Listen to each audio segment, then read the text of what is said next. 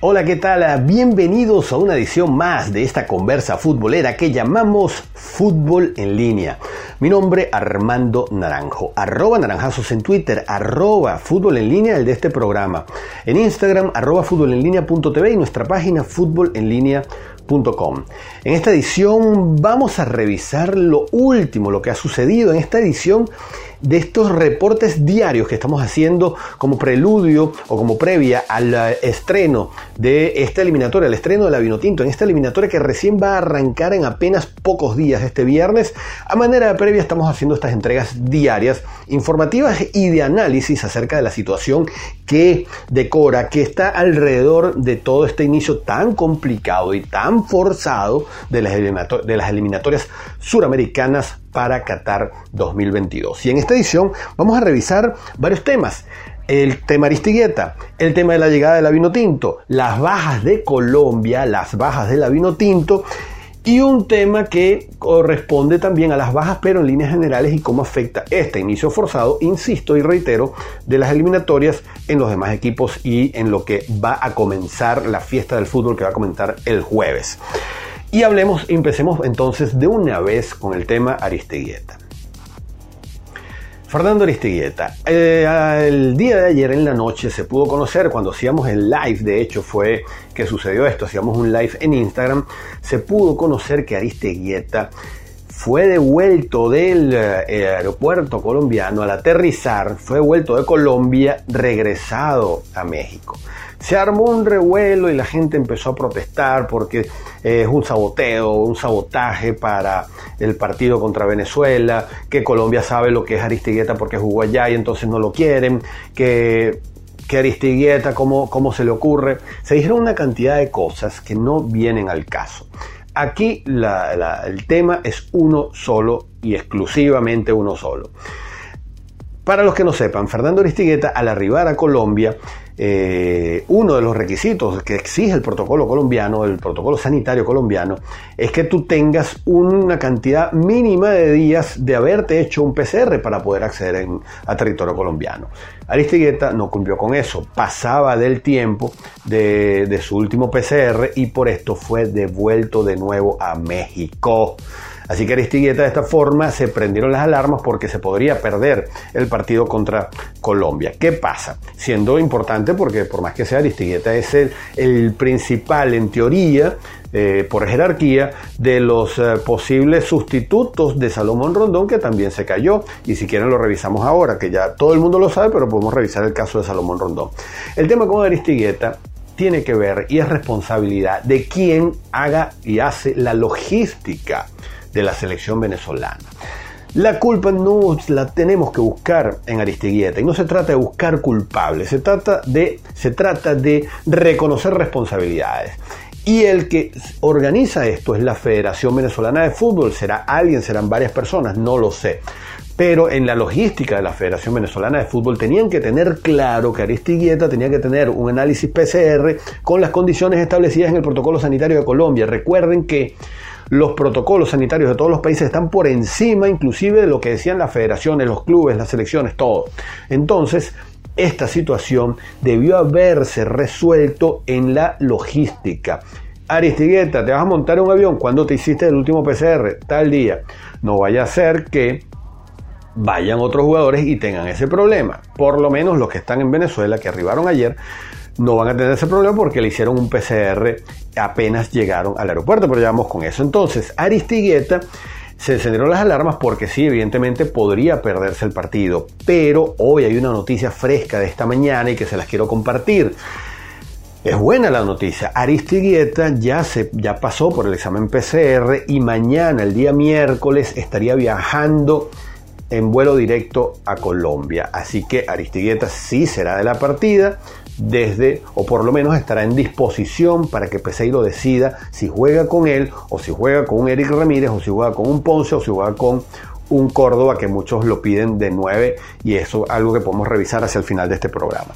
Entonces Aristigueta sí está confirmado y no se queda en las bajas vinotintos. Vamos a revisar cuáles son las bajas vinotinto ahora y las bajas de Colombia, porque Colombia también la tiene complicadita para llegar a este partido. Eliminatorias forzadas o eliminatorias adulteradas. Las bajas en la selección venezolana, confirmadas entonces, como ya todos sabemos, Salomón Rondón, no le podemos echar la culpa ni siquiera al equipo, ni siquiera al equipo, que si estamos todos molestos con el Dalian y, muchos, bueno, ¿por qué se fue para China? Bueno, sí, se fue para China, pero eh, fue la oferta que tuvo y nadie sabía lo que iba a pasar, nadie podía prever esto. ¿Qué pasa con el tema de Salomón Rondón? ¿Quién, ¿De quién es la responsabilidad? Ya que a la gente le gusta buscar culpables no es el Salomón Rondón por irse a China. El responsable de esto es la FIFA. La FIFA y Conmebol forzando unas eliminatorias que están, que no caben, que no entran y que están ahí. Pero hay que decir algo. ¿Por qué la FIFA? Bueno, porque la FIFA es la que les dio la licencia a los clubes de decidir si dan los permisos o no en esta oportunidad por el tema global, cosa que pudiera tener cierto sentido. ¿Qué pasa? que cada país tiene su protocolo distinto y en el caso de China, si Salomón Rondón viajaba a Sudamérica, a su regreso tenía que guardar 14 días de cuarentena, que lo hemos dicho en varias oportunidades, pero bueno, reiteramos, tenía que cubrir 14 días de cuarentena y no podía, no podía estar, se iba a perder como 3 o 4 partidos con su equipo que está pendiendo de un hilo en su situación. Entonces, el tema tiene esas escaleras. La FIFA forzó las eliminatorias con la Comebol y la FIFA le dio a los equipos la posibilidad de decir que no cedan a sus jugadores. Y es lo que pasa también con la MLS. Y, en la, y de la MLS vamos a perder a Junior Moreno y al Brujo Martínez, que sus equipos dijeron no. Y aquí pasa algo singular. Los equipos de la MLS también dependen de sus estados. Recuerden, en Estados Unidos los estados tienen sus propios protocolos y hay unos que tienen unos protocolos y otros que no, o que los tienen distintos, y por eso Junior Moreno y el Brujo Martínez no van a poder estar. Hay otro caso que se pierde, Arquímedes Figuera. Y este es delicado porque Arquímedes Figuera también otorga profundidad de banca y algunos inclusive lo daban de titular. Yo no creo que fuera titular, pero sí nos aportaba o le aportaba a la vino tinto profundidad de banca. Y la pérdida de Arquímedes Rivera no tiene, eh, Arquímedes Figuera, disculpen, no tiene que ver con, con, el tema COVID, sino con el tema de que perdió el vuelo. Perdió el vuelo, así de sencillo, perdió la conexión y no va a poder llegar a Colombia. No entiendo todavía por qué no le da tiempo, Seristigueta le dio tiempo de regresar a México y volver, pero el tema es que Arquímedes no va a poder llegar por lo menos al partido contra Colombia. Y a estos, y a estos Salomón, Junior, Brujo y Arquímedes hay que sumarle un quinto, que la gente no lo menciona mucho, y es Joseph Martínez. La Vinotinto está perdiendo sus dos mejores delanteros para este partido y hay que meter a Joseph Martínez por lesión, que no tiene nada que ver con, con el forzaje de las eliminatorias. Por su parte, Colombia también viene o va a presentarse con bajas importantes. Atención, está bueno por lesión Jairo Moreno, pero por el tema COVID y forzaje de eliminatorias se pierden David Ospina, que ya lo dan por descartado, que no va, que no va a poder ir, está aislado con su equipo por un brote de COVID en la plantilla de su club en Italia.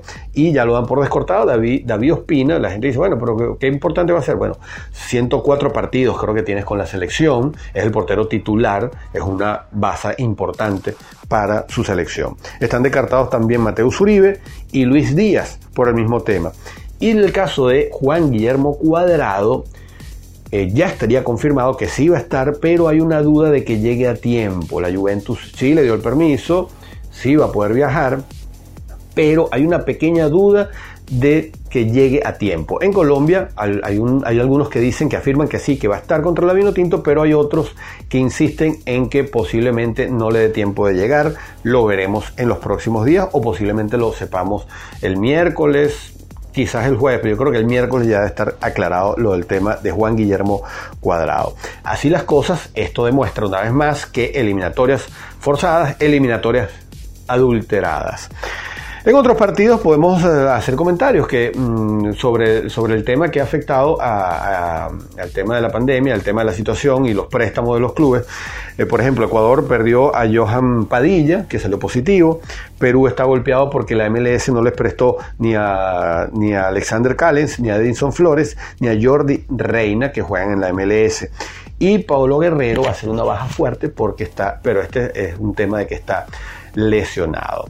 Así las cosas, así se presenta este arranque de eliminatorias. En el siguiente programa, lo que vamos a hacer, sí nos vamos a meter de lleno en la situación de la vino tinto. Yo los invito a ver, aquellos que no hayan visto, el, partido, el, el, programa que hicimos sobre la posible alineación de la vino tinto, donde manejamos ya este escenario, donde damos una alineación con Rondón en el campo, como es lógico, pero ya damos opciones en el caso de que Rondón no pudiera llegar, porque ya desde hace por lo menos dos semanas vaticinábamos que esto era posible que sucediera.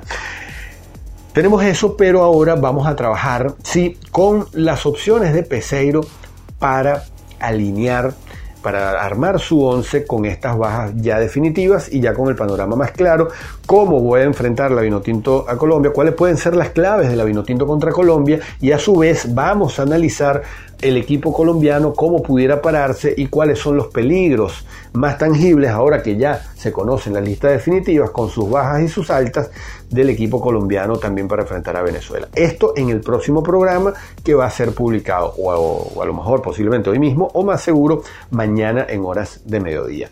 Por lo pronto me, despido, gracias por conectarse. Mi nombre, Armando Naranjo. Nos podemos ver en mi cuenta en Twitter, arroba naranjazos, arroba fútbol en línea de este programa. Te invito a suscribirte para que formes parte de esta comunidad que está creciendo a millón y que ya pasamos los 7000 suscriptores gracias a todos aquellos que comparten estos programas arroba fútbolenlinea.tv, nuestra cuenta en Instagram, fútbolenlinea.com, nuestra página web. Nos vemos en una nueva edición de Fútbol en Línea.